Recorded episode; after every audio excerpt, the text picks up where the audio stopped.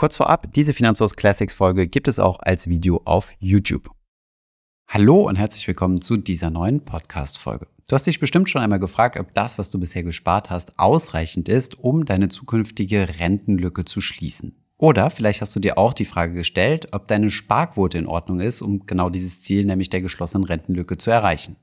Wie groß diese mögliche Lücke ist und wie viel Geld du auf der Seite liegen haben solltest, um diese zu schließen, darum geht es in dieser Podcast-Folge. Viel Spaß dabei!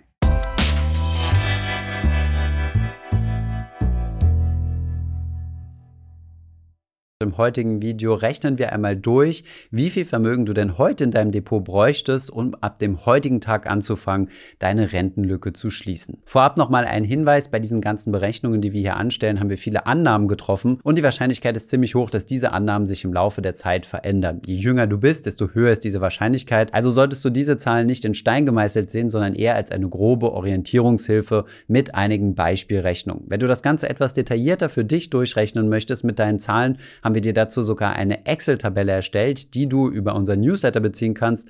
Den Link dazu findest du unten in der Videobeschreibung. Mehr Details dazu nochmal später im Video. Legen wir jetzt mal los und berechnen einmal, wie groß denn dein Vermögen sein müsste, um deine Rentenlücke zu schließen. Das machen wir in verschiedenen Schritten. Zunächst einmal rechnen wir aus, wie groß deine Rentenlücke überhaupt ist. Daraus leiten wir ab, wie groß dein Vermögen denn später sein muss, um bei einer gewissen Entnahmerate diese Lücke schließen zu können. Wir gehen dabei aus, dass du bis zum Renteneintritt jeden Monat von deinem Einkommen 10% auf die Seite legst, um dieses Vermögen auch in dieser Zeit noch wachsen zu lassen. Und dann werden wir vielleicht feststellen, dass diese 10% Sparrate gar nicht reicht und du deswegen noch ein zusätzliches Kapital brauchst, welches wir jetzt versuchen herauszufinden. Damit wirst du dann einschätzen können, ob deine heutige Sparrate ausreichend ist oder ob du noch mal ein bisschen was draufpacken musst. Hier übrigens mal die Sparquote der Deutschen im europäischen Vergleich. Tatsächlich sind wir gar nicht so schlecht, was das Sparen angeht. Mit fast 23 Prozent Sparquote befinden wir uns sogar in den Top 5 der europäischen Länder. Gehen wir jetzt einmal über die Rentenlücke zu berechnen. Zunächst einmal, was ist denn die Rentenlücke überhaupt? Während deiner Erwerbstätigkeit zahlst du ja in die Rentenkasse ein und sammelst dabei sogenannte Rentenpunkte. Wenn du im Jahr 2023 rund 43.000 Euro Jahresgehalt brutto bezogen hast, dann bekommst du einen Rentenpunkt. Wenn du nur halb so viel verdient hast, dann würdest du einen halben Rentenpunkt bekommen. Wenn du dann später in Rente gehst, bekommst du pro Punkt eine monatliche Rente. Derzeit bekommst du im Jahr 2023 für einen Rentenpunkt 36 Euro und 2 Cent pro Monat. Daraus lässt sich ungefähr ableiten, wie groß dein Rentenanspruch sein wird und die Rentenlücke ist im Endeffekt nichts anderes als die Differenz zwischen deinem letzten Einkommen, also kurz bevor du in die Rente gehst, und dem Rentenanspruch, den du dann bekommst. Da der Rentenanspruch geringer ist als dein letztes Einkommen, entsteht hier eine Lücke. Wie groß diese Rentenlücke tatsächlich wichtig für dich sein wird, das hängt von vielen persönlichen Faktoren ab, unter anderem zum Beispiel dein Lebensstil. Um jetzt hier einfach mal beispielhaft rechnen zu können, haben wir mal für verschiedene Altersgruppen die durchschnittlichen Bruttojahresgehälter genommen und einmal angenommen, dass diese Personen alle alleinstehend sind, um dann darauf basierend das Nettogehalt auszurechnen. Denn was ja vor allem interessant ist, ist ja die Nettorentenlücke, also wie ist der Unterschied zwischen meinem Nettogehalt und meiner Nettorente. Aus diesen Brutto- bzw. Nettogehältern mit den entsprechenden Jahren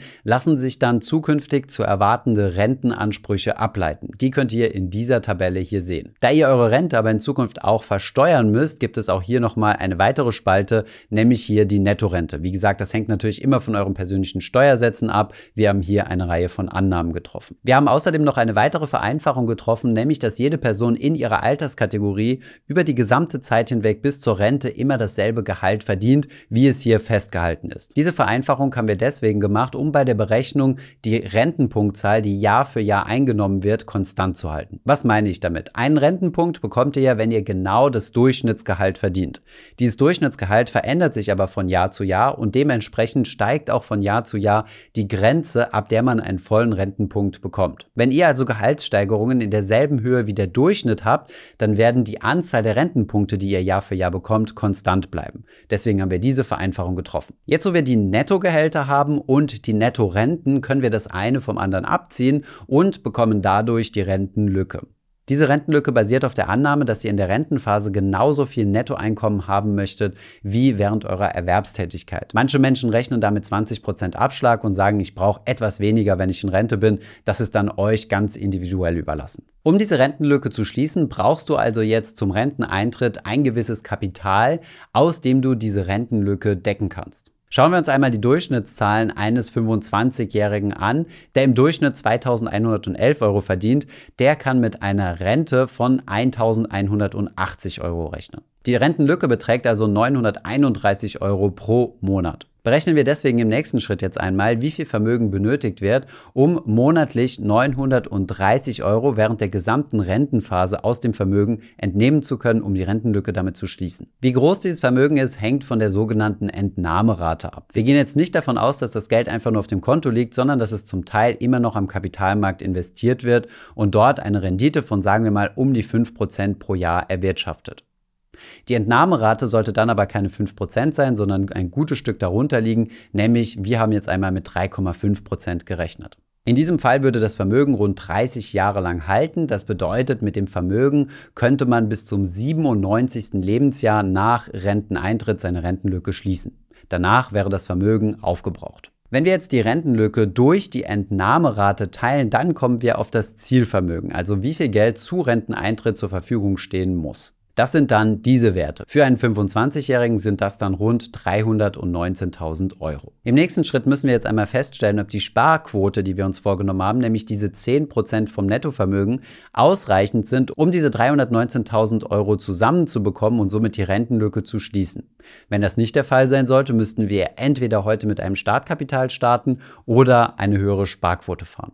Nehmen wir hierzu noch einmal die Nettogehälter und multiplizieren sie mit 10%, dann haben wir unsere jährliche Sparrate. Dieses Geld sparen und investieren wir dann bis zum Rentenbeginn. Angenommen sind hier 5% Wertsteigerung im Jahr. Wie gesagt, das ist eine starke Vereinfachung und kommen dann auf diese entsprechenden Werte hier. Hier neben blenden wir dann nochmal das benötigte Vermögen ein. Wir sehen, dass nur in der Gruppe der 25-Jährigen die 10% Sparrate reichen, um genug Kapital zusammenzubekommen, um die Rentenlücke zu schließen. Bei allen anderen tut sich hier eine Lücke auf. Das bedeutet, wir brauchen hier schon ein Sparkapital oder müssen eine höhere Sparquote fahren. Kommen wir jetzt also nochmal zur Kernfrage dieses Videos. Wie viel Vermögen muss ich heute schon gespart haben, um mein Vermögensziel mit 10% Sparquote erreichen zu können? Dazu müssen wir die ganze Rechnung nochmal von hinten aufrollen, denn das Vermögen, was ich heute habe, arbeitet ja auch schon heute für mich. Ich profitiere also schon vom Zinseszinseffekt von heute bis zum Renteneintritt. Es reicht also nicht, einfach nur den benötigten Betrag von dem abzuziehen, was ich ersparen kann, sondern wenn ich heute schon Geld zur Verfügung habe, dann arbeitet das ja auch heute schon für mich und das müssen wir mit berücksichtigen. Wem das Ganze zu kompliziert ist, der kann sich auch gerne mal die Excel-Tabelle zu diesem Video anschauen. Diese bekommen alle unsere Newsletter-Abonnenten kostenlos kostenlos zugeschickt und auch der Newsletter ist natürlich kostenlos. Außerdem bekommen unsere Newsletter-Abonnenten jede Woche ein brandaktuelles Thema speziell für euch aufbereitet und für unsere Finanzfluss-Community eingeordnet. Hierzu zählt zum Beispiel unsere Einschätzung zur Pleite der Silicon Valley Bank oder zur Zwangsübernahme der Credit Suisse, um nur mal ein paar sehr aktuelle Ereignisse zu nennen. Den Link dazu findest du unten in der Beschreibung. Kommen wir jetzt einmal zu den Ergebnissen nach Alterskategorie eingeordnet. Bei den 25-Jährigen haben wir ja schon festgestellt, dass wir hier gar kein Startkapital benötigen. Bei den 30-Jährigen brauchen wir schon ein wenig Startkapital, nämlich ca. 12.000 Euro. Und je höher wir in der Alterskategorie steigen, desto größer ist natürlich das Kapital, was benötigt wird, um die Rentenlücke zu schließen, denn die Zeit bis zur Rente ist ja auch noch mal viel kürzer. Sollte also euer aktueller Vermögensstand geringer sein als in dieser Tabelle,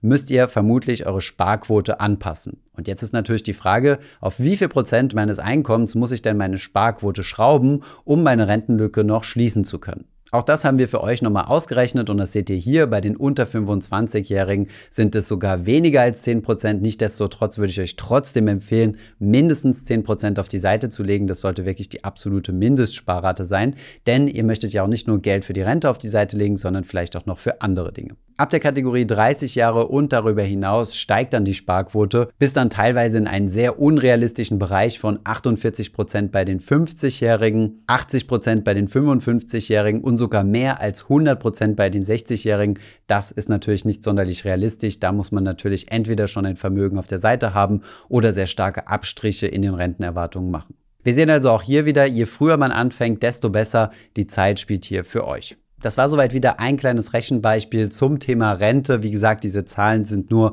ganz grobe Approximationen. Wenn du zum Beispiel mehr verdienst als in dieser Tabelle gezeigt, dann wirst du zwar auch mehr sparen können, aber deine Rentenlücke wird automatisch auch größer. Und du benötigst dann zwangsläufig auch ein größeres Kapital. Außerdem wird deine Lücke auch größer, wenn du später anfängst zu arbeiten als mit 25 Jahren. Solche Rechnungen sind wie gesagt immer beispielhaft zu verstehen, um wirklich die Größenordnung abschätzen zu können, um zu verstehen, dass Rentenlücke eine echte Problematik ist. Ich hoffe, diese Podcast-Folge hat dir gefallen. Wenn ja, dann zöger doch nicht in deinem Umfeld über diesen Podcast zu sprechen, bei Freunden und Bekannten. Ich denke, es gibt auch in deinem Umfeld viele Menschen, die sich für das Thema finanzielle Bildung interessieren oder interessieren sollten. Wenn du auf iTunes bist, würden wir uns auch freuen, wenn du uns eine positive Bewertung dalässt. Das hilft uns, den Podcast noch einfacher auffindbar zu machen. Alle wichtigen Links und Verweise findest du wie immer in den Show Notes zu diesem Podcast. Vielen Dank fürs Zuhören und bis zum nächsten Mal.